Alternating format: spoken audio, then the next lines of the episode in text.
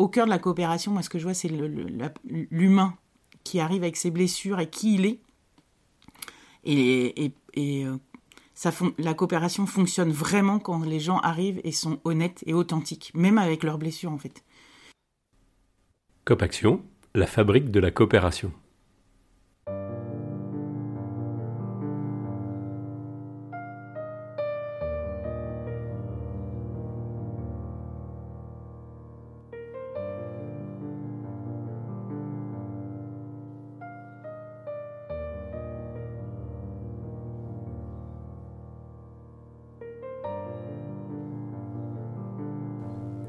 Le bois du Barde est un repère en Bretagne, un lieu qui sécurise la pensée d'un autre monde possible.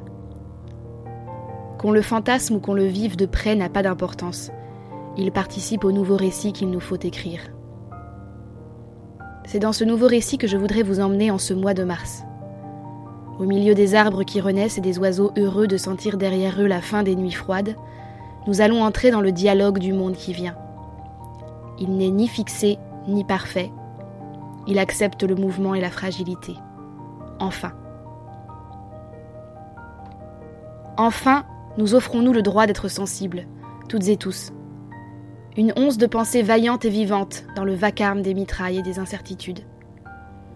Anne-Laure nous parle avec soin de cette société sans domination qui se crée au cœur d'un marais boisé quelque part dans le centre de la Bretagne. Le bois du Barde accueille, alors si à l'écoute de ce podcast, l'envie vous prend d'aller y faire un tour, n'hésitez plus. Vous participez aussi à cette société qui laisse le contrôle derrière elle et propose la responsabilité et l'écoute à la place. Vous êtes les bienvenus. Bonne écoute.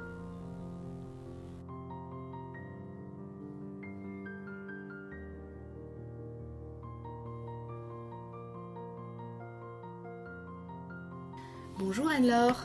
Bonjour Flora. Euh, tu es la cofondatrice du Bois du Barde, euh, créé en 2011, donc qui a fêté ses 10 ans.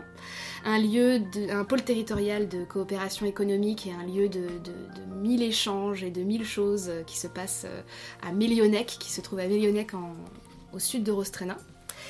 vous accueillez des stages d'écologie profonde, de permaculture humaine, euh, et, toi, Anne-Laure, tu interviens dans, différentes structures en dehors du bois du Barde, euh, les pépinières Oasis, les, cours certifiés en permaculture, ou, euh, encore tu accompagnes des chercheurs dans leur processus de recherche, dans lequel le bois du Barde peut avoir un, sens d'être inclus avec l'UBO, l'Université de, Bretagne occidentale.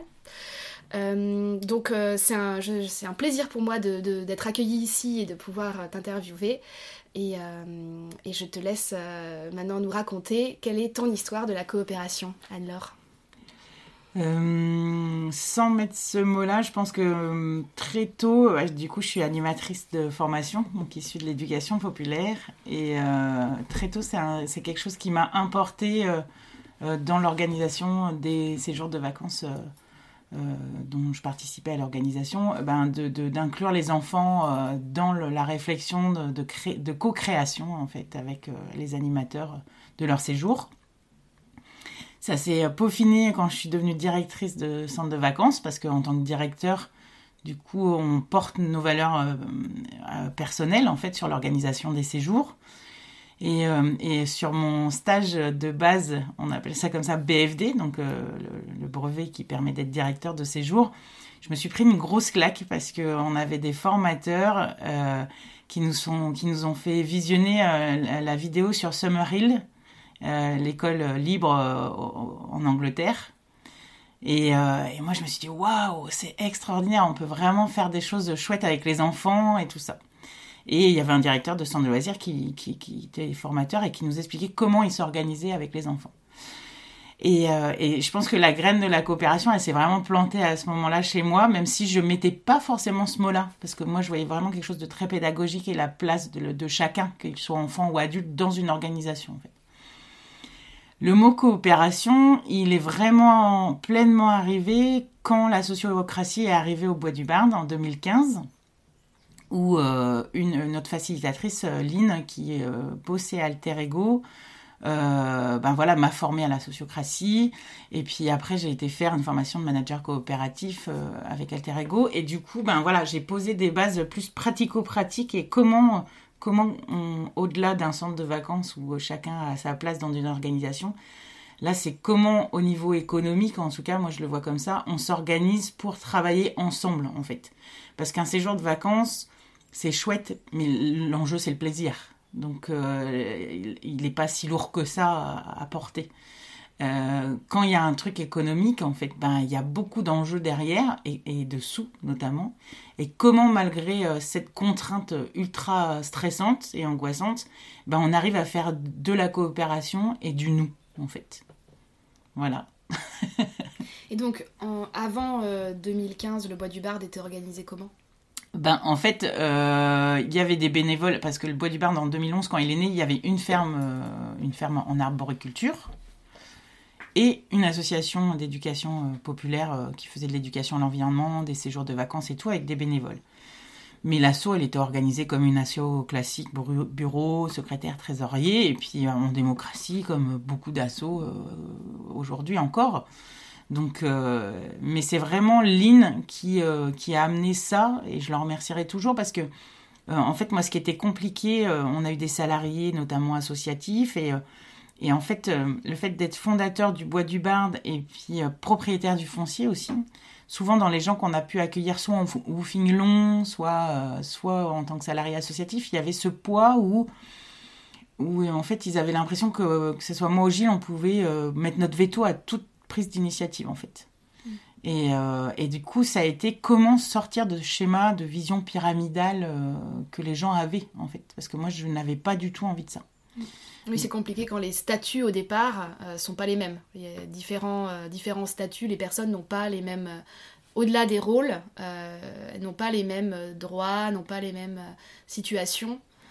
comment est-ce qu'on arrive à, à, créer quand même l'impression d'un collectif? Et c'est un enjeu énorme dans les associations parce que la plupart des associations ont des bénévoles euh, qui gèrent l'administratif et, euh, et, qui organisent la gouvernance et des salariés qui sont euh, comment c'est quoi le mot subordonnés à ces bénévoles. Ça c'est le processus normal d'une asso.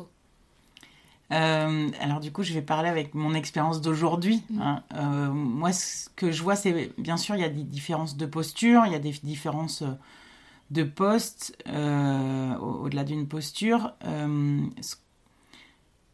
je pense qu'on peut pas être égal. Ça, c'est un truc en tant que personne source. Ça, c'est les mots que moi j'ai vus et qui sont beaucoup sortis cet hiver les leaders, euh, mais dans le, mot leader et leadership a été hyper galvaudé et devenu péjoratif, c'est presque un gros mot sur les écolieux euh, et dans les milieux alternatifs. moi, je défends une vision de la permaculture humaine où chacun est inné, en fait, avec ses il arrive avec des compétences innées et où il prend un plaisir incroyable à, le faire. Et ben, en fait, les personnes sources ou les leaders comme moi je peux être et que je me positionne comme ça aujourd'hui, on a une vision globale qui font qui on est. Donc ça, j'ai digressé un peu, mais c'est juste pour expliquer. Voilà, on a, on a de la, posture qu'on a avec ce qu'on est. Donc il y aura toujours, je pense, des différences d'énergie ou de, de, posture, mais c'est comment on arrive chacun à, à, faire du lien et à coopérer. Moi, ce que je peux dire par rapport au bois du bar d'aujourd'hui, c'est que c'est l'individu, comment il va arriver avec ses blessures, en fait, parce que c'est beaucoup, euh, enfin, au cœur de la coopération, moi, ce que je vois, c'est l'humain qui arrive avec ses blessures et qui il est. Et, et, euh, ça la coopération fonctionne vraiment quand les gens arrivent et sont honnêtes et authentiques, même avec leurs blessures en fait. Et où ils vont pas. Euh, je pense que dans l'histoire du Bois du Bain, je peux donner deux exemples. Quand il y avait des salariés associatifs, euh, souvent, bah, parce qu'ils avaient leur cheminement, et je ne juge pas ça, hein, en fait, souvent c'était moi la responsable de quand ça allait pas c'était moi la c'était moi qu'on ciblait, la dictatrice, euh, voilà. Et aujourd'hui, en fait, tous les gens avec qui, on, avec qui sont autour de moi, avec qui je travaille en coopération ou avec qui je vis, euh, ben en fait, c'est ah là je réagis comme ça. Elle a dit ça, alors oh, qu'est-ce que ça me fait chez moi quoi? Mm. C'est qu'est-ce que quelle est l'émotion qui en découle et mon besoin derrière en fait? Et en fait, chacun on est responsable de ça en fait. Et je pense que la coopération, elle peut être pleine et entière à partir du moment où on arrête d'accuser l'autre des choses qu'on peut vivre intérieurement, quoi. Euh, ça, je pense que c'est vraiment un gros nœud aujourd'hui parce que, et aussi des fois, ce qui peut être flottant dans certains lieux ou dans certains groupes, c'est que la, coopération ne peut pas prendre sens si on est encore en train d'accuser l'autre de ce qui se passe en nous. Et dans ce que tu dis aussi, moi, ce qui me fait écho, c'est euh, par rapport aux, histoires de poste entre euh, ben, bénévoles, salariés dans une asso. Nous, c'est le cas ici, hein, parce qu'il y a des habitants qui sont salariés. Mais en fait, on fait surtout des choses qui font sens pour nous avant tout. Donc, nous, on est pour un revenu universel, on travaille dessus, quelles que soient les heures qu'on fait, en fait pour nous, ces différences-là, elles sont oubliées parce qu'on fait des choses qu'on kiffe tous les jours. Bon, je dis pas que je kiffe faire la compta, hein, parce que, mais ici, ça fait partie des, de, en tout cas, euh, de, la place de leader et des inconvénients d'être leader, c'est que souvent tu te retrouves au bureau, tout cas chez nous. Mais, euh, mais en fait, on fait surtout des choses qui nous animent, en fait, et que du coup, derrière, euh, qu'on ait un salaire ou pas, moi, ça fait dix ans que je fais ce que je fais, je ne me paye pas aujourd'hui, quoi. Mes besoins ils sont complétés par le collectif et, euh, et en fait moi je m'en fous d'être payé ou pas. Ça c'est pour moi c'est une valorisation qui est importante pour certains. Il faut être clair avec ses besoins.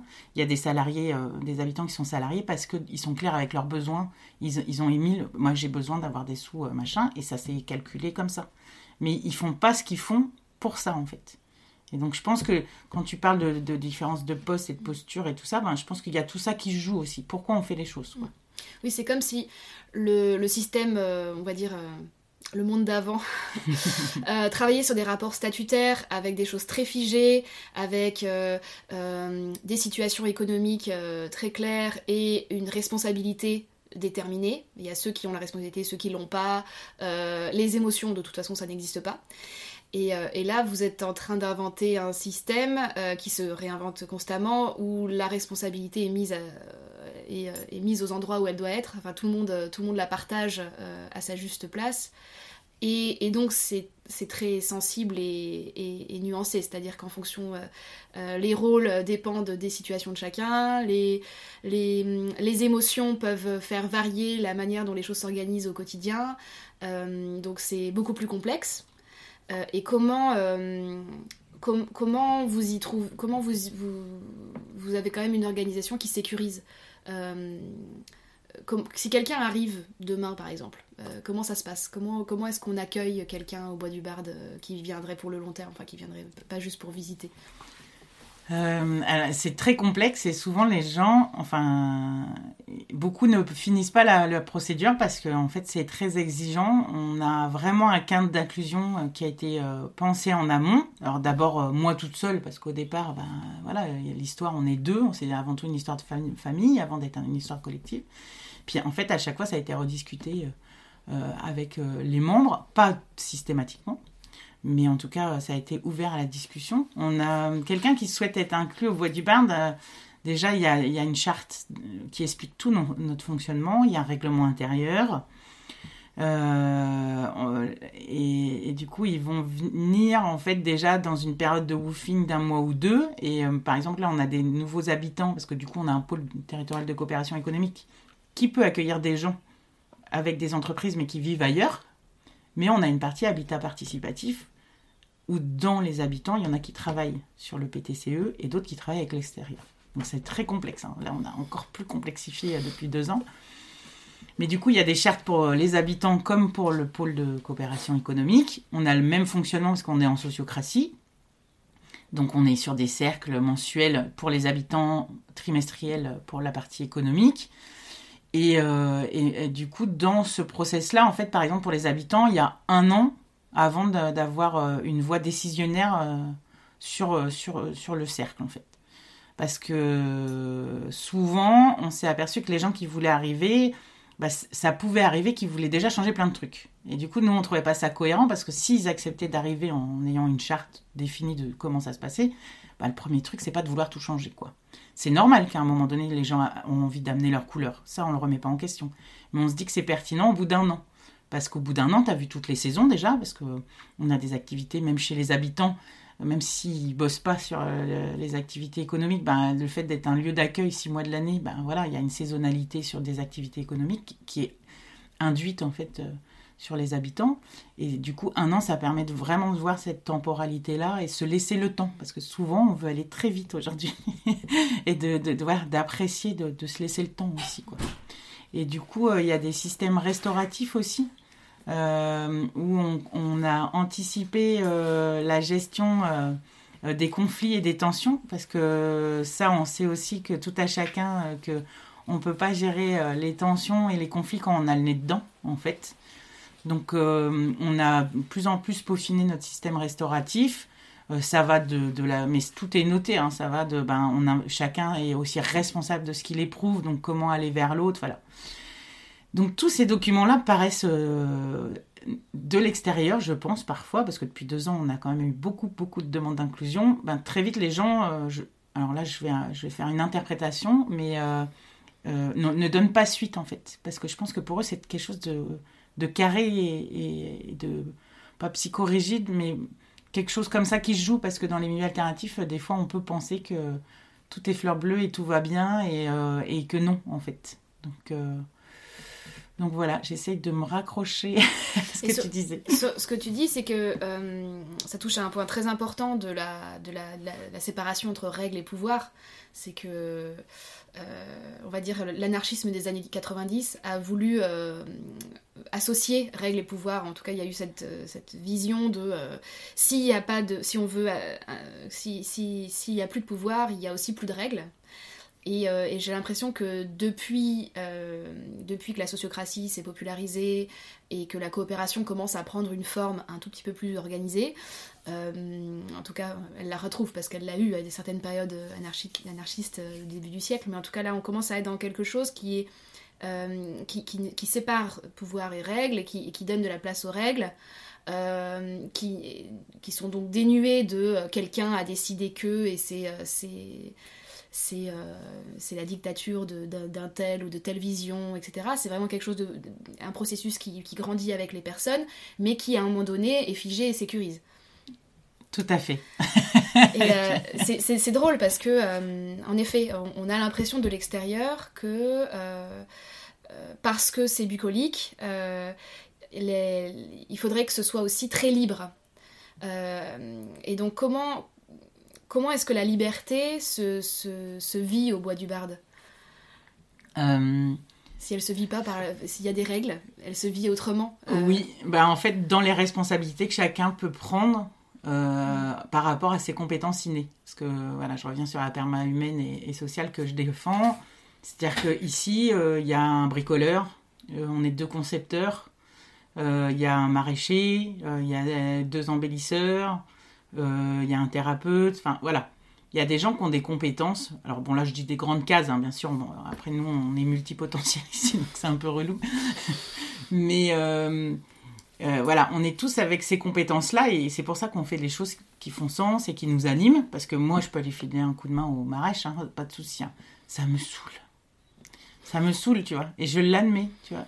Quand on fait des fois des ateliers là, avec les oasis où euh, c'était sur la fatigue et euh, il y avait un, écolieu qui témoignait, qui disait on est épuisé euh, tous les les semaines, il faut une journée ensemble sur mais, mais, en fait il kiffait pas le gars d'aller au potager et du coup bah ça l'épuise. Il est capable de le faire. Je suis capable d'aller au potager et j'en ai les compétences, j'ai appris les, les rudiments quoi.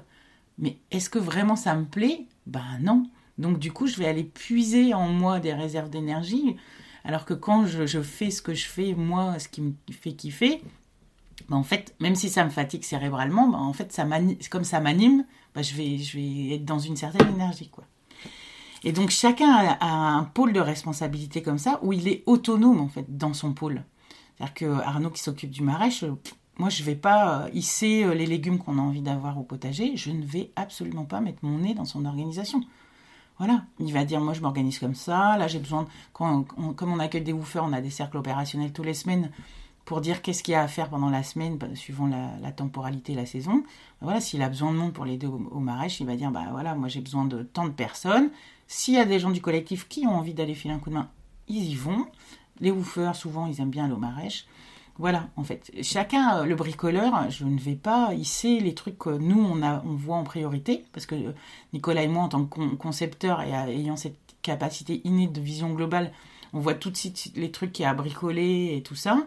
Euh, mais on file l'info à Théo et Théo après il se débrouille pour faire son, son, truc par rapport à son organisation déjà, voilà. Mais j'irai pas voir en fait comment il a fait. Et cette liberté là, moi je trouve que bah, euh, c'est cadré euh, grâce à, notre fonctionnement, mais c'est aussi très riche parce que c'est libre dans ce qu'ils leur font plus kiffer à eux dans leur quotidien. Ça veut dire aussi qu'il y, a, un dialogue autour des valeurs qui est constant, puisque euh, si vous êtes autonome dans vos, dans vos rôles, euh, parfois vous pouvez avoir des visions euh, qui, doivent se, confronter ou, ou qui sont pas toujours complètement compatibles. Je pense au, dans le bricolage, il y a différentes manières de bricoler, il y a des manières plus ou moins bordéliques et plus ou moins euh, issus de, de, matières non nobles, euh, de récupération et tout ça qui, qui sont pratiquées. Et, donc euh, une personne avec beaucoup de personnalité et qui va employer son rôle avec d'une certaine manière, elle peut venir questionner la manière dont les autres avaient vu la chose, même si c'est pas eux qui l'organisent. et donc comment vous organisez ça? Comment ça se passe? Je peux me tromper, hein, mais je crois qu'on va pas se mêler de ce que fait l'autre. je crois que nos valeurs communes, elles sont déjà dites. Euh, on essaye de. Ben, Théo, par exemple, qui s'occupe du bricolage, euh, il, est très sensible à la récup. Euh, il fait vachement. Il, il adore aller aux ressourceries. il va beaucoup sur le bon coin. Alors, déjà, ça, on sait ça de lui, nous. et du coup, ça va avec nos valeurs qui ont été posées, les valeurs communes qui, qui, qui, sont posées, nous, dans notre charte aussi de fonctionnement, dans notre règlement intérieur. Donc, en fait, là, en tout cas, dans le collectif qu'on peut être aujourd'hui, euh, je ne crois pas et que ça, se passe comme ça. Et s'il y a un questionnement sur une responsabilité de quelqu'un, ben, en fait, c'est discuté en cercle. C'est mis à l'ordre du jour euh, en termes de, réflexion où on se pose la question en interpersonnel aussi. Parce que ça sert à rien de gigoter tout le groupe euh, d'une question un peu toute bête, mais pourquoi le PQ est vert et pourquoi il n'est pas bleu? Moi, je, ne sais pas pourquoi à chaque fois je donne des exemples de PQ quand je parle de coopération, mais, euh, mais, du coup, ça, ça concerne peut-être que la personne qui est en charge de l'intendance, en fait, euh, et, euh, et, du coup d'aller le questionner sur, sur la couleur du papier toilette. ça me fait penser. Il y, y, a un gros enjeu dans les collectifs autour du conflit. Est-ce que le, le conflit en apparence interpersonnelle et toujours interpersonnelle Ou est-ce que le collectif a une responsabilité? Euh, par exemple, euh, je sais pas, est-ce que, est que vous avez eu des conflits récemment autour de la vision de, de, la crise sanitaire, par exemple Est-ce que ça a été, est-ce que ça a un peu ébranlé le collectif Ou parfois ça a peu eu donné l'apparence d'être quelque chose d'interpersonnel mais où ça touche les valeurs à un endroit et où les enjeux derrière sont tellement importants que, que finalement le collectif doit, doit, doit, doit être, euh, doit répondre euh, et, s'emparer du sujet plus que les deux personnes concernées qui, qui, peuvent vivre leur truc de manière très intense émotionnellement. Euh, comment vous gérez ce genre de, de choses Est-ce que les cercles restauratifs répondent bien à ça? Comment, comment ça se passe? Euh, par rapport à la crise sanitaire, nous, on n'a eu aucune, euh, aucun conflit lié à ça. Euh, j'en profite pour dire quand même que le conflit est quelque chose de sain mm. et que c'est important de le poser. C'est important, comme je disais, qu'il soit anticipé en termes de gestion. Parce que bah, quand ça arrive, on n'est pas en capacité émotionnelle d'y répondre. Donc c'est vraiment important. Souvent on dit oui, mais si tu vibres euh, le système restauratif avant, ça va amener des problèmes. Eh ben non.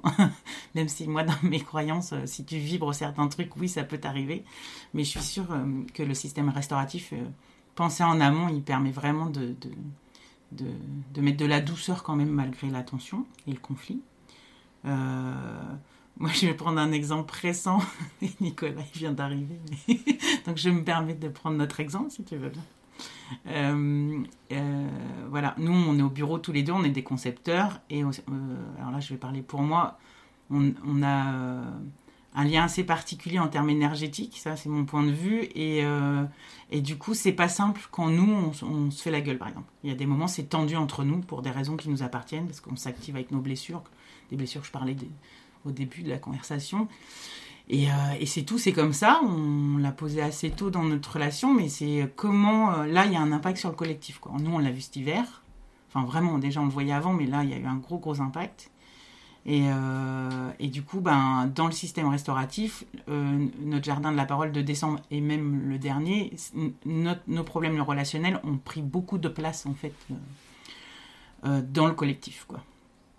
Au-delà de, de l'énergie qu'on peut dégager quand on se parle pas dans le salon, quoi. Et, et du coup, ben moi j'avais envie de vivre ça pleinement. Je comprenais euh, l'impact euh, que ça faisait sur le collectif, mais euh, moi j'arrive pas en fait à, me contenir, voilà, parce que je suis entière. et, et, là je vais parler pour Nicolas, alors j'espère qu'il va pas me faire les gros yeux. mais lui il est très très soucieux du, du, collectif. Ça veut dire que je le suis pas. Hein. C'est pas c'est pas que je le suis pas. Mais c'est que moi, dans mon cheminement personnel, en fait, il y a un moment, je, je suis ma priorité. Voilà. Et, euh, et, que du coup, euh, ben, lui, il était très soucieux du collectif et je pense que c'est ça qui le, touchait beaucoup, en fait, aussi. Et, que, que, moi, ben, dans mon cheminement, je me disais, ben non, moi, ma priorité, c'est moi, j'ai envie de vivre pleinement ce que je suis en train de vivre. Et du coup, dans tout ce bordel-là, comment on arrive à s'en sortir? Voilà. Donc nous, on a un système restauratif euh, qui est ce qui est. Donc on a un chef sociocratique, on a une facilitatrice extérieure euh, qui est Marie, qui, pour pas la nommer, qui fait partie de ceux qui relient, et qui est dans l'Orient, qui nous accompagne depuis bientôt euh, six mois. Et mais notre chef sociocratique et, notre facilitatrice, ben, à un moment on dit, ben, nous là ça dépasse nos compétences ou notre cadre. Donc du coup, ben, ils nous ont dit, ben, pensez à un médiateur. Donc voilà, et puis bon, finalement, on a été plus loin euh, parce qu'on on, voit vraiment quelqu'un, euh, euh, je vais dire le mot thérapie, même si c'est gros, mais qui nous permet vraiment de réfléchir en fait à, qui on est de manière individuelle et comment on fait pour s'entendre en fait. Et je trouve que, voilà, du coup, là, on est reparti sur d'autres bases et tout. Et, et, ce qui est dingue dans cette situation-là, c'est que c'est pas. La tension le conflit, il n'est pas parce que parce que, enfin, il y a beaucoup d'affection aussi entre nous. Euh, et, là, je vais digresser, mais c'est quelque chose que depuis un an dans la version du collectif où on est aujourd'hui, euh, souvent les gens notent ça. C'est-à-dire qu'on a une bienveillance, même s'il y a des tensions. On a une profonde bienveillance les uns envers les autres. Et en fait, euh, on, essaye toujours de. moi, c'est l'intelligence du cœur, j'appelle ça quoi. On essaye toujours de relier le pont, en fait. Et on n'est pas en train d'accuser l'autre de ce qui est en train de se passer, quoi. Et, ça, c'est aussi quelque chose de très précieux. Mais comme je disais tout à l'heure, c'est où est-ce qu'on en est en tant qu'individu sur son chemin personnel? Parce que c'est là, moi, je parle pour moi, mais ça fait euh, plusieurs années que je travaille sur moi. Enfin, voilà. Euh, et, vivre en collectif ou travailler en coopération, ça demande un investissement personnel. Et, euh, et quand on est à plusieurs, il y a toujours un nous qui bosse sur lui et qui va faire écho sur les autres. Donc on est toujours dans une zone un peu de, sable mouvant, puis des fois ça, ça et puis c'est chouette. Mais il faut accepter ce jeu-là, quoi. Si d'emblée, tu, inconsciemment, tu ne l'acceptes pas, c'est pas, c'est pas une façon de vivre pour toi, ou c'est pas une façon de travailler pour toi, quoi. C'est rigolo parce que quand j'ai découvert la Manucop, la manufacture coopérative qui produit ce, podcast, euh, j'étais euh, j'étais une, une, apprentie euh, de la coopération et, et j'étais je pensais arriver dans un truc super stable je disais, waouh, c'est bon, là, je vais chez les pros. Je chez les gens, il faut de la recherche-action sur la coopération depuis des années. Et euh, en arrivant à leur âge, tout était en questionnement. Individuellement, ils étaient en questionnement. Collectivement, ils étaient en questionnement. Les questionnements étaient partout. Donc j'ai été super euh, insécure pendant la première heure à me dire Ah, mais si les spécialistes de la coopération sont autant dans, dans, dans les sables mouvants, comment je fais moi? Euh, Où est-ce que je me situe? Euh, et, donc ça a été une super leçon de vie sur euh, une, voilà, une belle loi de la physique de la coopération. On est toujours dans les sables mouvants, individuellement et collectivement. C'est constamment en, questionnement, en, remise en question. et, d'ailleurs, peut-être que justement le XXe siècle, ça a été le enfin au 19e et 20e qui sont vraiment des époques ultra patriarcales avec des valeurs très figées etc où on a voulu euh, rendre les choses stériles et fixes. Peut-être qu'en fait on sort de ce mythe en fait. Ça a été un mythe très fort qui, finalement est assez euh, court dans l'histoire de l'humanité. Mais de, vouloir absolument euh, que tout soit, très carré soit très sûr des, vérités absolues. Et en fait non Moi, je pense que ça date de plus longtemps parce que c'est les. Je pense que c'est les 2000 ans d'éducation judéo-chrétienne qu'on a, quoi, et le patriarcat qui s'est imposé Il y a un super bouquin, mais là j'ai oublié l'auteur, sur la place de la femme depuis la préhistoire, quoi. Et, et, pourquoi on a basculé dans le patriarcat aussi? Ça, c'est très intéressant à, observer. Et qu'est-ce que ça a fait dans notre société? Je pense que par contre, je te rejoins sur le fait que ça s'est accéléré avec l'ère industrielle, en fait, au, au 19e siècle. Et que, là, moi, j'ose espérer qu'il y a un basculement aussi de prise de conscience, en fait, où, euh, l'humain euh, retrouve une place dans le tout, pour pas faire de pont vers l'écologie profonde, mais euh, où il y a ce questionnement-là qui se fait, en tout cas. C'est de sortir du système anthropocentré qui a été mis en place par la société patriarcale et capitaliste. Quoi. Et donc, dans ce processus, Comment, comment toi, tu as évolué avec, euh, avec le bois du Bard et puis avec euh, les différents stages que tu as pu faire? Comment l'écologie profonde, justement, est venue euh, rencontrer la, gouvernance du lieu et la sociocratie qui donc existait déjà? Comment ça s'est passé, cette, cette relation? En toute humilité,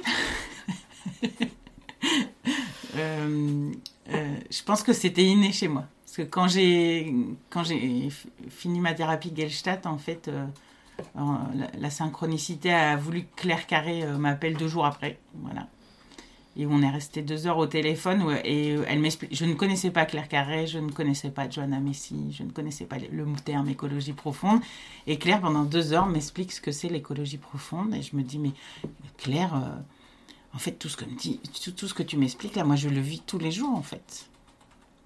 Donc, euh, après, j'ai eu la chance incroyable de grandir en bordure de forêt d'être déjà dans, dans, un environnement très préservé petite. Alors est-ce que c'est ça qui a fait que je ne sais pas, mais en tout cas moi j'ai toujours eu le sentiment d'être dans ce tout, de pas être au-dessus euh, euh, et, et, d'être vraiment en tant qu'humain, avoir une place euh, avec les arbres, avec les animaux et, en termes d'énergie aussi je pense.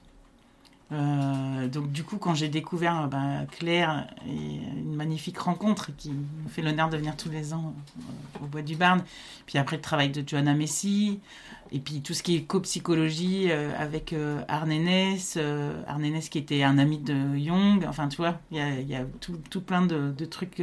la toile d'araignée, elle est incroyable. Tout, est, tout est lié, c'est ce qu'on dit aussi dans certaines croyances. Euh, et, moi, je me suis vachement retrouvée, quoi. Cette place euh, où, finalement, comme tu disais, le patriarcat, tout ça, nous a fait sortir de tout ça, en fait. Alors que, et euh, moi j'aime beaucoup, il y a des super vidéos sur Findorn, qui est un éco-village, un des premiers éco-villages européens en Écosse, où en fait, je me rappelle d'une vidéo où en fait tu vois tous les, beaucoup de peuples autochtones du monde entier qui sont rassemblés, je crois qu'il y a 45 fédérations, un truc comme ça, et où en fait tu te rends compte que l'écologie profonde est inspirée aussi de, beaucoup de spiritualité du monde entier en fait et que tous les peuples autochtones ont une base commune, le respect de la terre, le respect de son environnement parce que tu fais partie de l'environnement en fait. Et, euh, et, moi je trouve ça incroyable de voir, je crois qu'il y a un documentaire aussi qui est sorti sur Arte l'année dernière où c'est Frédéric Lenoir qui a parcouru le monde comme ça pour interroger beaucoup de cultures autochtones quoi et que tu vois que tout, est relié en fait et, que ce soit de l'Amérique du Sud à l'Asie ou de l'Australie avec les aborigènes aux Amérindiens ou même aux peuples scandinaves, en fait, il y a ce respect profond de, de l'environnement et de l'humain dans son environnement. Quoi. Sortir de la domination euh, qui a été euh, imposée par les Occidentaux, euh, pour, hmm. pour, le dire. D'ailleurs, il y a, y, a une, y, a, il y a un psychologue ou un, recherche, un chercheur en psychologie qui a, qui a prouvé scientifiquement que l'occidental de base n'était pas du tout la norme humaine. En fait. Et donc la plupart de nos recherches qui sont faites par des, laboratoires de psychologie euh, issus d'Europe ou des États-Unis, euh, en fait, euh, considèrent des, statistiques comme des statistiques relatives à l'humanité. Et le cerveau de, tous les humains fonctionne pareil. En fait, non, c'est juste occidental. Par exemple, l'histoire des deux droites qui sont de la même taille, mais avec des petites flèches vers l'intérieur ou vers l'extérieur. Euh, le cerveau occidental voit que la, droite avec les flèches vers l'intérieur est plus petite que celle vers l'extérieur. Et on a cru pendant longtemps que c'était, donc ça, ça, date du début du siècle, hein, cette, euh, cette, cette, expérience, euh, on pensait que c'était une, une illusion d'optique du cerveau humain. Et en fait, non, c'est une illusion d'optique du cerveau occidental. Euh, et, c'est lié au, fait que nous vivons dans des, maisons carrées et euh, dans, un, univers qui est très carré. Euh, et donc, on, analyse les volumes par ce biais-là.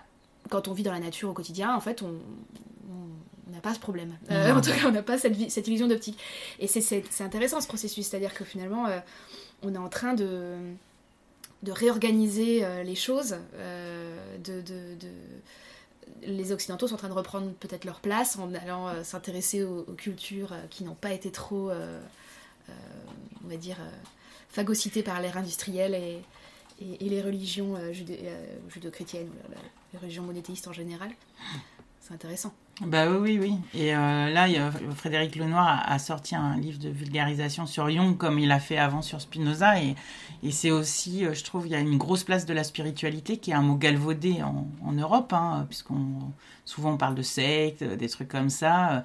Et en, Europe, il y a une grosse place des religions qui, à mes yeux, en fait, euh, c'est une spiritualité, mais dogmatique, en fait. C'est-à-dire, on impose des, des codes de fonctionnement et tout ça, mais du coup, ce qui fait qu'on c'est encore l'humain qui se met au centre de la religion, quoi, et de la spiritualité.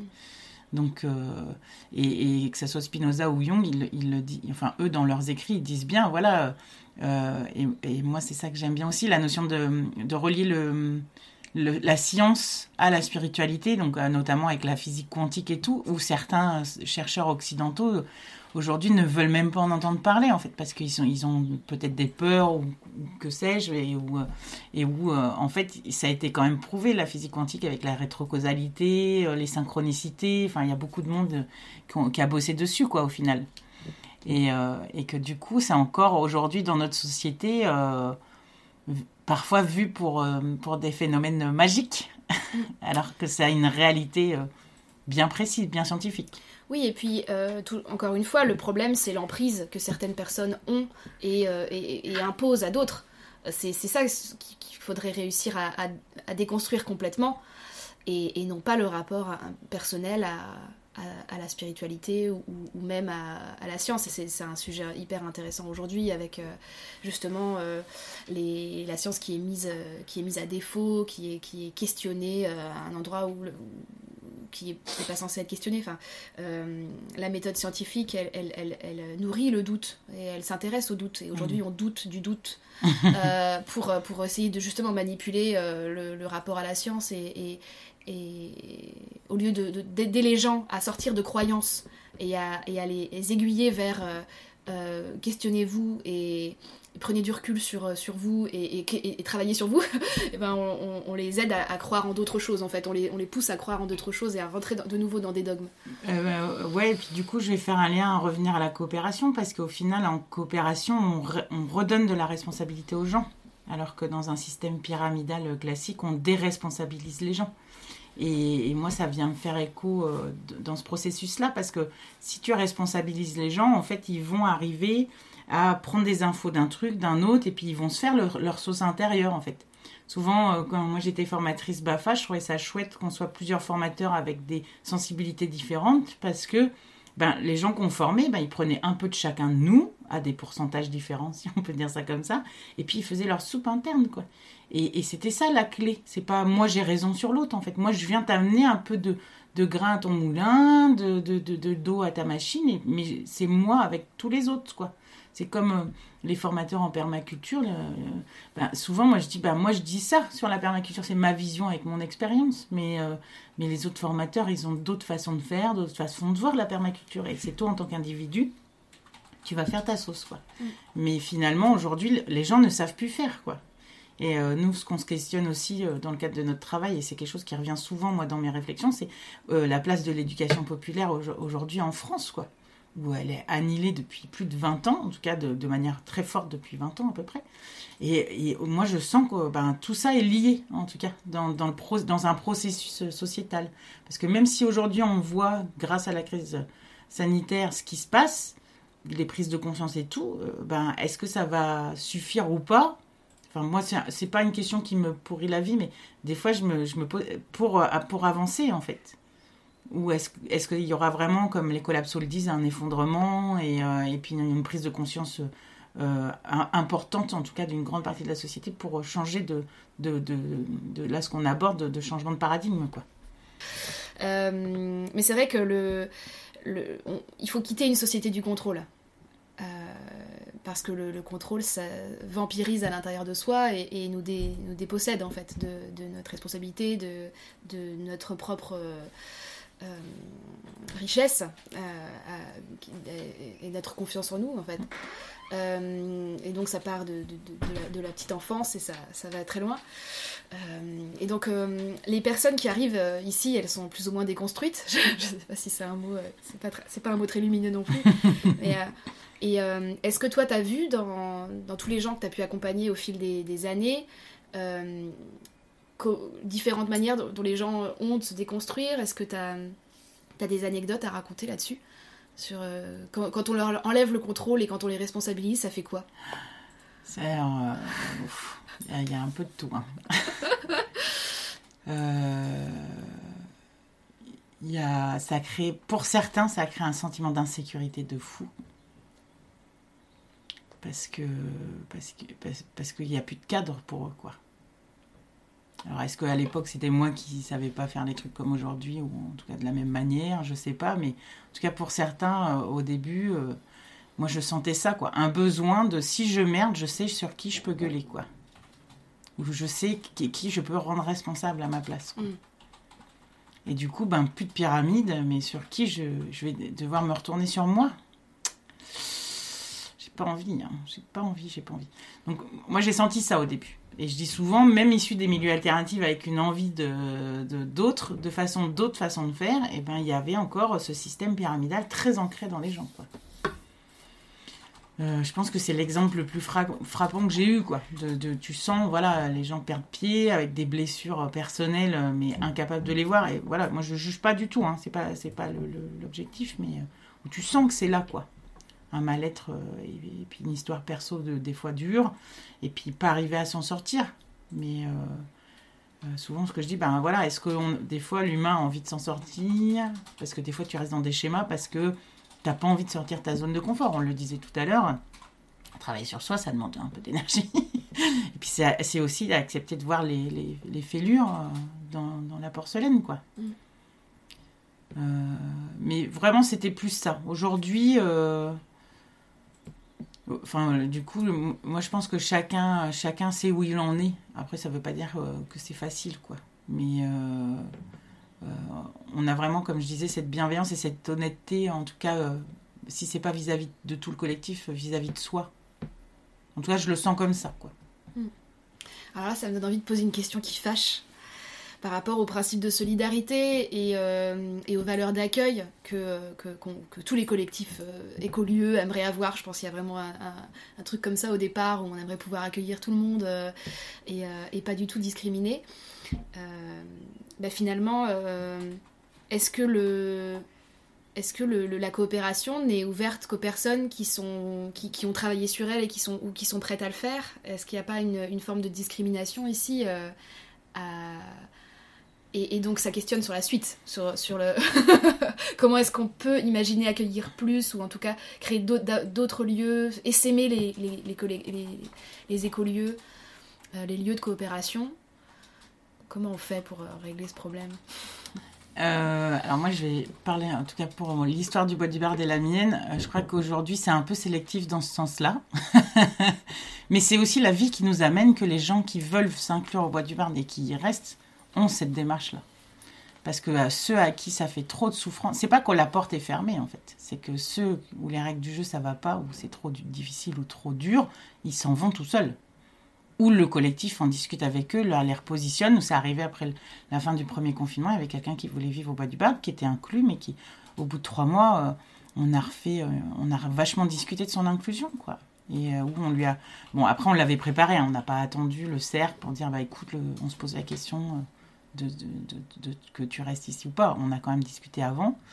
Mais où, en fait, c'est quelqu'un qui était sur un cheminement où, euh, euh, à ce moment-là, pour lui expliquer de manière un peu euh, imagée, on disait, bah voilà, de, 0 à 10, on pense que nous, en termes de transition, le bois du Barn, il est à 7-8 quand même. Et que bah, peut-être toi déjà, il avait jamais fait de woofing, tu vois. De... Avance sur ton chemin à toi, vois ce que t'aimes, ce que t'aimes pas, apprends à te connaître en rencontrant d'autres gens, d'autres collectifs et tout. Et si là ça te parle, reviens. C'est ok quoi. Mais on voyait bien que c'était très compliqué pour lui le vivre ensemble en fait. Mm. Donc euh, euh, pour moi c'est pas l'essaimage sur ce point de vue-là, il, est- il est faisable complètement, mais c'est euh, c'est des degrés euh, de pas, euh, si je peux mettre ça comme ça, ou des petits pas de- vers la coopération. C'est-à-dire que bah, quelqu'un qui commence à, à toucher du doigt ça, on va pas le plonger directement en sociocratie, quoi. Je pense qu'il y a plein d'étapes avant. Mm. Et que euh, moi, c'est plus ça que je vois, c'est comment on accompagne les gens de manière individuelle pour que ils, ça, ça les respecte eux dans un certain cheminement, quoi. Et, pour moi, c'est pas fermé. Euh, euh, et puis d'écouter aussi, parce que nous, on est très sensible à ça, la fluidité entre les humains, parce que le vivre ensemble, il est déjà compliqué. Alors, si, moi, j'ai toujours, si je sens un grain de sable, mais ça, c'est aussi apprendre à écouter son intuition. J'y fais pas foi à 100% à mon intuition, mais j'y suis très, très attentive. Il y a eu des rencontres où je sentis un grain de sable, je me suis dit, suis pas sûre que ça le fasse, je stigmatise pas, je, la- je, je laisse la porte ouverte, j'accueille, mais je suis attentive au grain de sable. Parce que, euh, parce que je me dis, si je sens ça dès le départ, voilà, c'est pas pour rien. Et, et souvent j'ai raison. Et il y a eu quelques fois j'ai eu tort aussi, hein, mais souvent j'ai raison. Donc c'est un mélange entre euh, euh, la fluidité avec les gens parce que c'est précieux. Que dès, dès que ça passe avec des gens, ben, euh, on va pas se compliquer la vie aussi. Hein. Euh, la vie, elle nous la complique euh, toute seule pour qu'on on en grandisse. C'est pas volontaire, hein, mais on en grandit de tout ça. Mais, euh, mais si c'est déjà compliqué avec certaines personnes dès le départ, voilà. c'est c'est- c'est- Mais je pense que la coopération, elle, elle, c'est pas c'est pas clivant et c'est pas enfermant, mais c'est comment on l'amène en fait. Parce que nous, enfin, je prends juste un exemple parce que c'est- on est très soucieux d'amener tout ça dans les classes euh, sociales défavorisées ou, en difficulté. Enfin, j'aime pas ces mots-là, mais en tout cas qui sont pas accompagnés dans tout ça. L'année dernière, on a bossé avec euh, le PTCE des Mureaux, donc euh, qui, est, en banlieue parisienne, et où il y a une super formation qui s'appelle la COPJ, et en fait, on les a accueillis en séjour d'intégration. Et, où, ben voilà, il faut amener la coopération, ou en tout cas les transitions dans ces milieux-là, parce que aujourd'hui, ce qu'on voit, et là je digresse un peu, mais on voit que aussi les transitions, la coopération, la sociocratie, elle est réservée à une classe sociale euh, CSP++, euh, blanc, trentenaire, euh, enfin tu vois, enfin je, mets une grosse étiquette, parce que là ça commence à bouger, mais c'est pas simple aussi, hein, comment amener ces changements de paradigme de pensée, de fonctionnement, à des classes populaires qui, en fait, pour elles, à la base, ne- ne- n'envisagent même pas, ne se disent, c'est pas qu'elles connaissent pas, ne se disent, c'est pas pour nous. En fait, c'est comme manger bio, quoi. C'est pas pour nous, quoi. Ça me fait penser à... En fait, c'est l'accès au langage. Derrière, c'était aussi une question que je voulais te poser. C'est finalement euh, euh, les cercles restauratifs, euh, le principe même de se réunir de manière régulière. Ça, ça demande un, un accès au langage aussi. C'est pas juste un accès à ses émotions et à accepter de se regarder à l'intérieur. C'est aussi être en mesure de mettre des mots dessus. Et, et bah, des fois, euh, le langage, c'est compliqué, surtout quand on, on vient de milieu euh, classe populaire, quoi. Euh, où on n'a pas été formé à ça, d'une certaine manière. C'était, comme tu dis, c'était, on était auto, on euh, la classe s'auto-exclut de base, donc on grandit en étant, en se pensant exclu et on n'imagine pas qu'on peut, qu'on, peut y aller. C'est comment ça s'est passé cette expérience des Mureaux? C'est hyper intéressant. C'était, ils avaient quel âge et, et comment, comment vous les avez accueillis et comment vous les avez euh, entraînés dans, dans votre monde euh? Bah, chez nous, tout se fait de manière un peu très simple. hein. Comme dirait Gilles, viens passer un hiver en Crèce-Brest. Non, ça c'était pour moi. Mais euh, euh, je crois, ouais, ils avaient entre 18 euh, et 20 ans. Euh, peut-être euh, quelques-uns, peut-être un chouïa plus vieux, mais voilà, c'est la vingtaine. Et, euh, et en fait, bah, ils ont, voilà, ils ont été emmenés par Gilles et d'autres membres du collectif dans les activités du lieu. Moi, j'ai pris un temps avec eux pour pour parler plus de langage, mettre des mots sur certaines choses. Et, et puis c'était surtout cette COPJ, en fait, c'est un parcours qui accompagne des jeunes des cités qui ont envie d'entreprendre, en fait. Parce que ben, c'est pareil, hein, dans la construction collective, euh, ben, euh, les jeunes des cités, ils peuvent pas entreprendre. Quoi. Donc euh, moi, ce que je peux retenir de ce truc génial en termes d'échange, c'est que quand ils sont venus, on était en pleine récolte de fleurs de sureau. Et donc ils ont vu qu'on faisait de la gelée avec. Et ils sont rentrés au, au et ils ont vu qu'ils avaient des sureaux chez eux, dans leur quartier. Et donc, ils ont récolté leurs fleurs de sureau et ils ont fait de la gelée pour la vendre. Voilà. Pour financer leur voyage. Et, juste ça, tu vois, dans le, dans le terme de, de regarder leur territoire autrement. Tu vois, parce que nous, on leur a expliqué comment on en était venu à faire de la sève de boulot et des fleurs de sureau. Parce qu'on a regardé euh, différemment notre environnement, quoi. Et euh, bah voilà, ça c'est un exemple. Et puis quand ils ont été ici, on a beaucoup parlé de. Bah, ils ont vécu du vivre ensemble, parce qu'une semaine euh, au bois du Bard, hébergé soit dans la yourte ou en tente, ben voilà, il y a du vivre ensemble, quoi. Comment, comment on s'organise pour faire à manger voilà, comment tout ça s'est discuté en coopération, quoi. Donc. Après, aujourd'hui, ce qu'il en est ressorti, je sais pas, mais je peux juste te donner cet, cet mm. exemple-là. Quoi. Ouais, c'est super.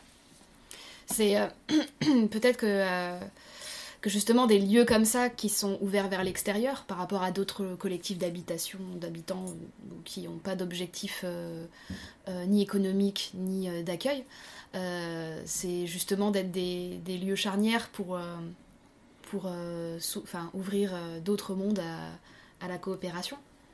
Bah, euh, et pas que, même si là, tu es là pour ça. Mais euh, oui, oui, bah, moi, j'ai toujours voulu voir le bois du Bard comme ça. Notre raison d'être, c'est quand même la transmission des transitions. On a mis ces gros mots-là. Euh, parce que pour parler à tout, tout à chacun, mais moi c'était vraiment la base du bois du Bard, c'est l'animation, la, pédagogie, la transmission dans tous les cas, quoi. Donc, euh, et la coopération en fait partie. C'est comment, comment montrer aux gens qu'en fait on est capable de le faire. Donc, euh, mm. même s'ils viennent juste en vacances, ils se rendent compte de comment on fonctionne. Ils sont en tout cas curieux de ça aussi, quoi. Comment on vit ensemble et comment on travaille ensemble. Euh, et, de toucher tout à chacun. Il y a un truc qui m'est venu tout à l'heure et qui est reparti.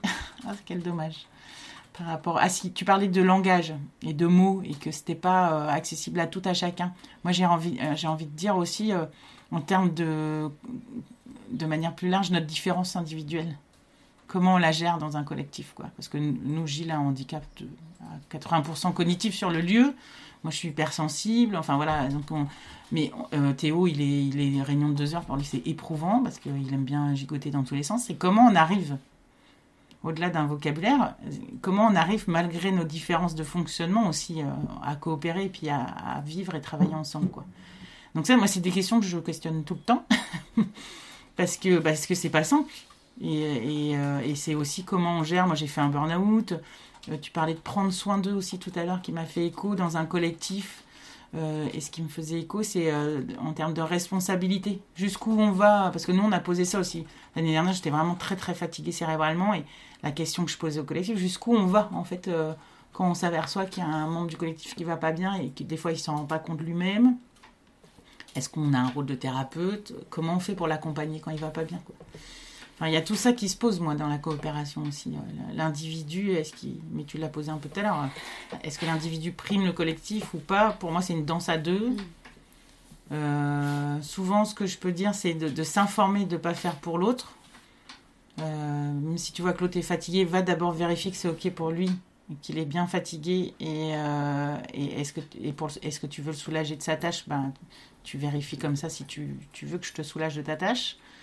Mais ne fait pas sa tâche parce que tu as deviné qu'il était fatigué. Tu vois, c'est des détails. Hein Mais moi, souvent, je pose au collectif parce que euh, certains d'entre nous, on est très, très altruistes et très bienveillants, mais des fois, ben, ça peut créer des tensions, là, par exemple, parce que tu as pensé à la place de l'autre. Et, je suis très vulgaire quand c'est comme ça. Je, moi, je dis, mais mêlez-vous de votre cul. Mais tu peux venir te voir si vraiment ça, si le mien ça va ou pas. Hein. Mais, avant de passer à l'acte, d'être dans ce. mais c'est une co-responsabilité aussi. C'est-à-dire, je vois que t'es pas bien. Est-ce que tu en as conscience? Oui, non. Enfin, et, comment je peux faire pour t'aider si tu as envie que je t'aide, toi mm. Voilà, c'est ça que ça m'a fait venir. Ouais, ouais. c'est très, très intéressant. Ça me fait penser au l'Institut des territoires coopératifs euh, c'est un couple qui se promène et qui euh, enfin, se promène. Ils font de la randonnée euh, d'un lieu à un autre et, ils procèdent à leur, à leur analyse du, de, rencontre amont, aval, etc. en marchant. Et, ils ont réussi à, noter toutes les tensions, en tout cas toutes celles qu'ils ont trouvées, qui, sont à l'origine de la coopération. Finalement, la coopération, ce serait accepter que des tensions existent, et en particulier la tension individuelle collective qui est euh, monumentale, et qui, et qui donc, à partir du moment où on la voit comme une tension, et non plus comme euh, où est la vérité? La vérité est-elle dans le collectif ou est-elle dans l'individu? Et qu'on se dit, ah voilà, l'attention est là, ça apaise, et, ça fait avancer, puisque à ce moment-là, bah, on la nomme et puis c'est fini, quoi, d'une certaine manière. Ah là, on est dans l'attention individuelle, collectif, fin de l'histoire. cet apaisement qui, qui, vient avec le fait de nommer les tensions qui, qui, qui, est euh, pareil, finalement une nouvelle, euh, enfin un nouveau paradigme quoi, d'une certaine manière. Euh, nommer les tensions et s'arrêter là, c'est c'est très, très exotique. D'habitude, on a, on a envie de creuser, puis de, chercher à trouver une solution. Et en fait, il n'y a pas de solution. La tension, c'est la tension, quoi. Hmm. C'est intéressant, je trouve. Tu le décris bien, ce processus. Et, et c'est hyper intéressant, en fait dans l'intimité du collectif, parce que à part dans des très très très grands villages, peut-être à Zeg, où, c'est vraiment ils sont tellement nombreux, euh, le, collectif est vite quelque chose d'intime, où on a envie de recalquer les mauvaises habitudes des relations intimes, euh, où typiquement on, fait des suppositions, euh, on veut faire à la place d'eux, etc. Il faut garder cette espèce de d'éthique de euh, séparer, euh, en tout cas mettre la communication avant l'action, par exemple, c'est ça, c'est une belle loi de la physique de la coopération, je trouve. Euh, parce que peut-être qu'on ne peut pas s'empêcher de, rentrer dans l'affectif, comme tu l'as dit, et puis c'est très bien, pourquoi, pas, pourquoi pas, quoi.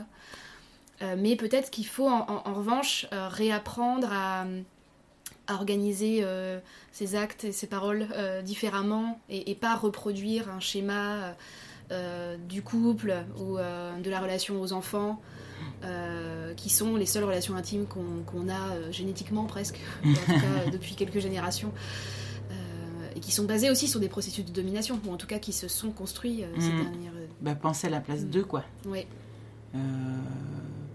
Là, ce qui me vient aussi, là, quand tu parles, c'est... et ça, c'est des questionnements que j'ai aussi, et, tu, m'invites à le faire quelque part en parlant des gros villages, comme Pourgue aussi, pour, pour nommer que lui en France, par exemple euh, où, je me suis souvent posé, euh, même si je connais quelques habitants, euh, la question de comment ils vivent les relations en interpersonnel. Tu peux pas être ami avec tout le monde. Et nous, on a un petit collectif. Et du coup, moi, j'ai vraiment eu un travail à faire, et je suis encore en train de travailler dessus. Hein, de est-ce qu'on est amis, pas amis, quel lien on a les uns avec les autres. Euh, on peut pas être fusionnel avec tout le monde. Enfin, tu vois, et c'est une vraie dans dans dans la, notion de coopération, il y a ça aussi qui joue l'affectif. Il est hyper présent, quoi. Enfin, en tout cas pour moi, et mm. il est important parce que je pense que chez moi c'est un moteur. Euh, il y a aussi dans ce que tu as partagé, ce qui m'est venu. Ah zut. Sur les tensions, peut-être? Oui, tout à fait. Euh, je, vois ce que tu veux dire sur le du coup de pas être forcément cérébralisé tout le temps. De toute façon, il y a ce côté-là aussi. Hein, de, mm. et, plus, moi je dis toujours aussi ben, réfléchir avec le cœur. Il y a une notion d'intuition, mais euh, euh, parce que souvent on oublie de réfléchir avec son cœur. Enfin, moi je trouve en tout cas. Et, mais c'est aussi dans, la notion de tension et de problématique qu'on peut rencontrer, ce que je peux observer, alors pas chez nous, parce que je pense qu'on euh, on a, un vivre ensemble où déjà on a appris certains process, j'ai envie de dire, qui font qu'on va sur autre chose. C'est que souvent les gens ils vont voir pourquoi, pourquoi on en est arrivé là. Et moi souvent je dis quelque part on s'en fout en fait comment, comment on en est arrivé là. C'est on voit que c'est là, et c'est euh, comment on va, on va avancer ensemble pour s'en sortir en fait. C'est comme souvent, mais moi la première, quand il y a un truc qui est pas rangé, je dis c'est qui? On s'en fout, c'est qui? Si c'est des réflexes qu'on a de vivre ensemble. On s'en fout, c'est qui? On s'en fout que c'est pas rangé. Bah, je vais le ranger. Et puis je, la prochaine fois, je dirais juste à tout le monde, bah, voilà, ça serait bien d'être attentif à ranger. Mais souvent, on a ce réflexe, moi la première, de dire c'est qui? Bah, C'est comme une tension. On s'en fout de pourquoi on en est là. Enfin, moi, je vois ça un peu comme ça c'est en tout cas mon premier réflexe c'est plus de se dire ok alors euh, nous on a un truc aussi c'est enfin il y a un, mot en breton c'est discool qui veut dire dénouer parce que je croyais que c'était dénuagé je, je m'étais trompée entre le nuage et le nœud mais c'est pas grave et puis un autre aussi c'est notre capacité d'adaptation et de résilience et en breton c'est un mot extraordinaire que je trouve lumineux parce que je vois les A en jaune c'est azazat Et euh, souvent, nous, on l'a francisé, parce qu'on dit azazaté. On, se l'est approprié, et souvent, on se dit, bah, t'as- tu t'azazates. Parce qu'il y a, dans les tensions et la gestion des conflits, on est, à un moment, on doit s'adapter à la situation aussi. Tu vas changer, tu vas, il y, y a un truc de chez toi qui va faire un pas vers l'autre et tout ça, quoi. Donc, euh, tu vas modifier quelque part, euh, soit ton, cerveau, enfin, j'exagère en disant ça, mais il y a quelque chose chez toi qui va se modifier. Parce que tu vas prendre euh, une réalité pour euh, reconstruire le pont vers l'autre soi. Et il y a une notion de, voilà, de résolution de problèmes si on, parle avec des gros mots comme ça, mais aussi une question d'adaptation et de résilience. Nous, sans mentir, je pense que dans le collectif, et ça c'est quelque chose qu'on avait posé avec Nicolas aussi quand il est arrivé, mais je, pense qu'on a eu tous des épreuves de vie qui ont fait qu'on a, euh, on a mis en place des capacités de résilience qui sont importantes. Et donc on s'adapte. On a ça de manière très fine chez nous. Je, pense, en tout cas, je ne connais pas les passés de tout le monde par cœur, mais...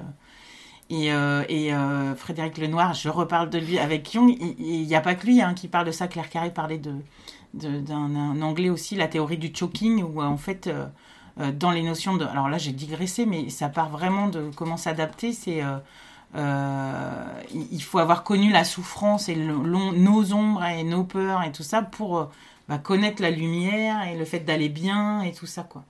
Et, euh, et dans ce qu'on peut noter, et toi tu l'as bien dit aussi, dans les milieux alternatifs, c'est ou dans, sur les écolieux, c'est qu'on veut que tout se passe bien, que ça soit tout bisounours et tout ça, quoi. Du, et du coup, on bosse pas sur nos systèmes restauratifs parce qu'on va vibrer le, le- les tensions, enfin, tu vois. Et, euh, et en fait, on ne peut pas faire l'un sans l'autre parce qu'on peut pas apprécier d'être heureux si t'as pas connu euh, le, le côté malheureux, en fait. Mm. J'ai digressé complet, mais voilà. Non, mais ça me fait penser à la spirale dynamique. Mais on en a déjà parlé euh, à ce podcast, mais c'est vrai que c'est finalement c'est très, c'est très orange, c'est très stratégie de pas vouloir voir euh, le, le côté obscur ou en tout cas de, de, de, de se dire quand le ne ment pas, il va pas être là. Il y a un côté euh, à la fois très, très tribal, enfin très, très puis des, fusion puis et des puis peurs, quoi. Tu vois, Ouais. on va mettre sous le tapis, euh, on va pas trop le sortir parce que sinon c'est ça, ça va m- m'exposer ça. à la tronche. Quoi. Et que finalement, le, la coopération, bah, elle, elle oblige à passer par là. Euh, et D'ailleurs, je pense que c'est les principaux échecs des collectifs, euh, c'est est basé sur euh, le, le fait de ne pas reconnaître euh, ses fragilités, euh, de voir comme des échecs des choses qui pourraient être en fait des épreuves, mais euh, qui qu'on dépasse. C'est souvent là que ça. ça- Oui, oui. L'échec, il est là en fait. Il est, Bah, il est dans, dans le fait de ne pas vouloir le dépasser. Ouais, ouais, ouais, il y a ça. Et puis là, dernièrement, j'avais pas encore voulu la regarder avant. Je sais pas pourquoi. J'ai regardé la vidéo de Dissa Padovani avec Sophie Arabi sur leur- la- les problématiques qu'ils ont rencontrées au hameau du Puy. Et euh, Issa Padovani, elle en parle tellement de manière juste. euh, et moi, c'est vraiment ce que je vis aussi euh, ici, quoi. C'est-à-dire que voilà, il y a cette notion d'accueil, de comment, enfin, trouver un équilibre dans tout ça, quoi. Mm. De, entre euh, la pardon, de, et puis la notion d'authenticité. Voilà, c'est ça que je cherchais. Parce que ça, c'est quelque chose qu'on en a parlé ici, que moi j'ai posé en, termes de besoins l'année dernière. Et puis, en fait, je le pose en cercle en termes de besoins. Moi, j'ai, parce que souvent on dit de moi que je suis authentique, donc forcément j'ai besoin que l'autre le soit un peu. Et puis, en fait, il y a des moments, j'avais l'impression pas. Voilà. Et, euh, et du coup, je le pose en besoin vraiment sur un cercle. Et puis, euh, bon, bah, je fais mon petit chemin intérieur. Et puis, bon, la, la m'aide beaucoup pour ça, où je me suis dit, euh, bah, en fait, toi, tu es authentique, c'est toi avec toi-même. Voilà, tu peux pas demander à l'autre de l'aide, en fait. Voilà, alors comment toi, tu te mets, euh, quelle position, quelle posture, euh, quelle, euh, comment, dans quel état tu te mets si tu sens que l'autre n'est pas authentique? Bah, En fait, tu t'en fous. Mm. Tu, tu le devines, tu le sens, ça t'appartient, et puis c'est pas grave, et c'est ok. Mm. Et, mais c'est des choses qui sont revenues dans le collectif avec d'autres membres quelques mois plus tard en plus, et où, bah, comme moi j'avais avancé un peu individuellement là-dessus, bah, où j'ai repartagé ça. Quoi. On peut pas, même avec toute le- la bienveillance du monde, imposer euh, à l'autre d'être authentique, parce qu'en fait, toi, tu peux voir deviner des choses chez l'autre, deviner, parce qu'on n'est jamais sûr à 100%, mais tu peux pas faire le cheminement pour lui d'accueillir ce qu'il y a sous le tapis, en fait. Oui, et puis ça, si ça se pose en j'ai besoin que tu, c'est forcément à bannir. si c'est. À partir du moment où on peut poser, où on, se- où- où on formule les choses comme ça, il y a un problème. C'est- Mm. ça fait partie des. Pareil, des, des choses que la, C- la CNV, la communication non violente, peut vraiment apporter au collectif. On n'est pas obligé d'être un expert en CNV, mais déjà comprendre que poser un besoin comme une, euh, une demande de change, ch- change pour moi s'il te plaît, ça marche pas. ça- Bah, ça marche pas, mais par contre, nous, dans nos jardins de la parole, c'est posé comme ça, tu vois. Parce que c'est un moment, on a un espace pour exprimer quand Mm. même nos besoins par rapport à- au groupe ou à un individu du groupe, si on n'a pas réussi à le faire en interpersonnel. Mm. Donc, bien sûr, ça marche pas, mais c'est. euh, en tout cas, nous, c'est comme ça dans nos process. Et c'est intéressant. D'ailleurs, si on, crée un cadre dans lequel on peut lâcher la parole comme elle vient, c'est peut-être aussi un, outil qui peut être intéressant euh, dans les collectifs, c'est de réussir à se dire, ok, on met en place un cadre, euh, et là, on s'en fiche de comment on dit les choses, parce que on en est à un stade émotionnel où on peut pas dire les choses mieux. Mais c'est cadré. C'est cadré, c'est ok, et on en sort et on... Et c'est facilité par quelqu'un de l'extérieur, nous. Hein. Il y a, Mm. dans ces jardins-là, c'est pas animé par un des membres du collectif, parce Oui. qu'on sait que, bah voilà, c'est un espace euh, où on doit en être, enfin, on doit être dedans pleinement, quoi. Mm, Pas mm, sûr. animé et, euh, et être dedans, quoi. Oui, oui c'est d'ailleurs quelque chose de très important à, à nommer, ça. C'est que finalement, euh, les collectifs qui s'autorégulent, il y a des espaces de où les rôles sont trop mélangés, ou en tout cas, on ne peut Mm. pas avoir plusieurs rôles en même temps, et c'est important de savoir se, no- se, se- se- enfin, se faire accompagner. Euh, Est-ce qu'il y a assez d'accompagnateurs euh, pour, euh, Bah, pour moi, j'étais très étonnée parce que quand Lynn a arrêté la facilitation euh, pour nous, du coup, c'était il y a un peu plus d'un an maintenant. Ben, en fait, euh, moi, je, je suis sur les réseaux sociaux, je j'en connais beaucoup, hein, des formateurs en facilitation et en coopération, mais aucun, dans, moi, dans mon réseau, n'accompagnait les collectifs. Et ça, alors moi, ça, je trouve ça tellement dingue, parce que je me dis, ils font beaucoup de théories au final, mais c'est bon, voilà, chacun à sa place, hein, je suis pas en train de critiquer ça, mais mais ils accompagnent pas les collectifs dans leur quotidien. Et on a, mais mis, on a mis un vrai temps à trouver un facilitateur, enfin du coup une facilitatrice, et on a eu de la chance parce qu'elle est pas loin, elle est à Lorient. Et la vie a fait que voilà, ça s'est recroisé et on a, on a, on a, on l'a trouvé. Mais c'était, ça a été très compliqué, quoi. C'est- Et je comprends pas. Alors je pense qu'aujourd'hui il y en a de plus en plus quand même, parce que ça répond à un besoin. Mais moi je comprends pas qu'un collectif en fait n'ait pas de facilitateur extérieur. Mm. Parce que Lynn, elle nous accompagnait aussi depuis le début. Euh, parce qu'on a besoin d'avoir et puis nous du coup là on a plus cadré hein. faut, enfin faut pas c'est pas bien de dire ça mais on essaye de pas avoir des liens d'amitié avec elle quoi par exemple avec euh, la facilitatrice quoi parce que pour qu'elle ait du recul parce que si en fait on a trop d'affectif euh, avec elle il y aura plus ce recul nécessaire à notre notre notre accompagnement quoi Et puis surtout, ce sera forcément pas euh, égalitaire. Il y aura forcément des personnes avec qui ça va mieux que Voilà. d'autres, donc ce sera de nouveau, euh, Mm, mm, mm. on sera plus dans un rapport juste à... Mais euh, cette notion de facilitation extérieure, c'était euh, incroyable parce que je crois que c'était il y a un an et demi où j'avais été aux rencontres nationales des Oasis et j'ai fait partie des modos de la carte Oasis pendant quelques temps. Et on s'est retrouvés entre modos et, et, et euh, du coup, un me- m'exprime le fait qu'ils allaient essayer de mettre en place une sorte de téléphone, euh, ça va pas bien dans mon Oasis. et je lui dis, mais pourquoi euh, Enfin, euh, sur le principe, c'est une chouette idée, c'est pas le souci, mais je lui dis, mais je dis, mais comment ça se fait qu'on ne conseille pas les oasis d'avoir chacun un facilitateur, de les encourager à une autonomie? Parce que je peux comprendre de faire un numéro vert, dans mon oasis, ça déconne, je sais pas quoi faire, mais je, je- je me dis, c'est, je suis, enfin, moi j'ai exprimé à ce moment-là, mon c'est un peu une bombe à retardement, quoi, parce que déjà, enfin, il faut trouver le temps et l'énergie de le faire, quoi. C'est quoi des modos Modérateur. Ah C'est intéressant. En tout cas, ça. Oui, et puis les, les facilitateurs ont quand même, Tetris ont quand même un regard systémique, c'est-à-dire qu'ils connaissent le, le lieu et les enjeux.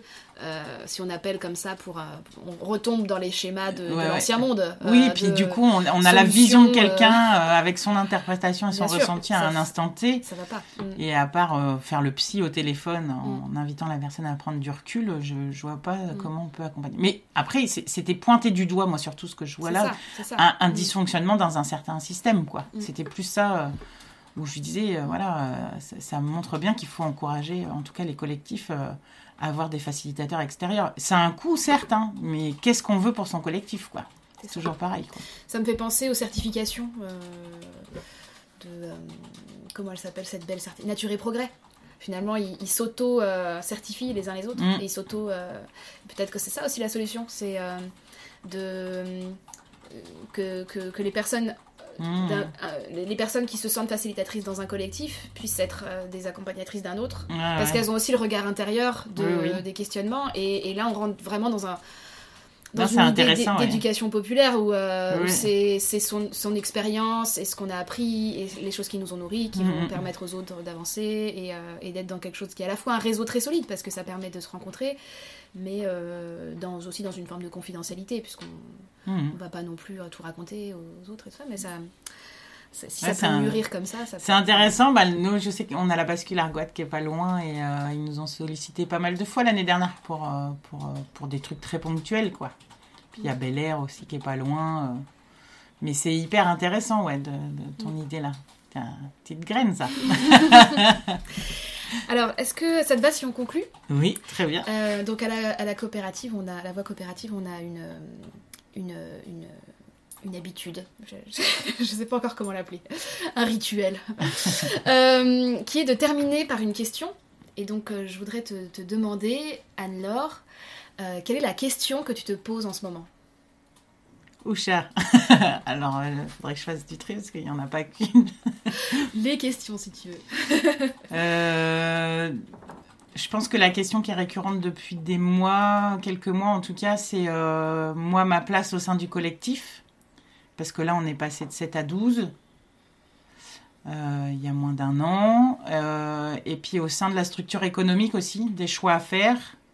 Parce qu'aujourd'hui, j'ai officiellement j'ai le statut d'agricultrice, euh, mais je suis plus sur le terrain, j'ai plus envie d'y être. Euh, euh, quel choix je fais pour moi? Et, mon sentiment, ça fait beaucoup de questions finalement.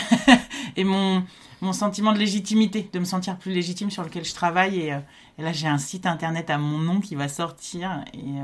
Et, voilà, je, suis avec ça, j'ai envie de transmettre, mais du coup, voilà, je suis encore dans le comment, je fais les petits pas au fur et à mesure. Et puis c'est quoi la suite quoi de tout ça? Mm. Je me sens plus légitime, euh, mais c'est quoi la suite derrière tout ça quoi? Mm. C'est surtout ça la question. Et je crois que c'est la première fois de ma vie que je, alors ça va paraître incroyable pour certains, mais que je doute. Et voilà, et que je sais pas trop où je vais. Formidable. Bah, c'est la, métaphore même de la coopération, de tout ce qu'on a pu se dire là sur le côté sable mouvant. Euh. Mm, carrément. bah, merci beaucoup Anne-Laure et, euh, et c'était un vrai plaisir et et je me rends compte à quel point c'est important d'aller questionner les collectifs et d'aller les rencontrer. Et ça me donne envie d'aller voir la bascule boîte, Bel Air et, et d'autres. Si tu as d'autres noms, je vais tout noter. Ça marche. Bah, merci beaucoup à toi.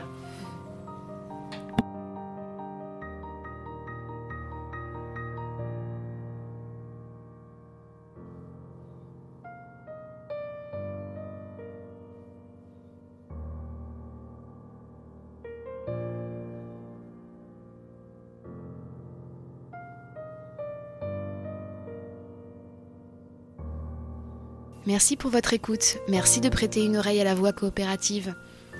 Les bonnes résolutions pour 2022, c'est un épisode à la fin de chaque mois.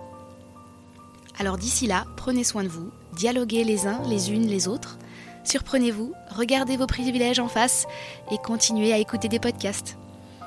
Cop Action est un podcast de Flora Nativelle produit par Manucop.